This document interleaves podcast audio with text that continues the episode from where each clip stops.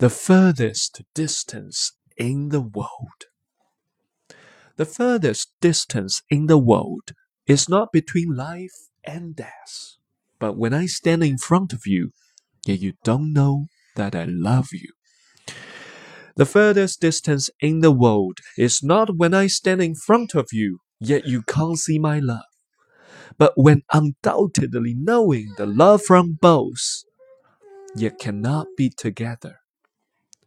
The furthest distance in the world is not being apart while being loved, but when painly cannot resist the yearning, yet pretending you have never been in my heart.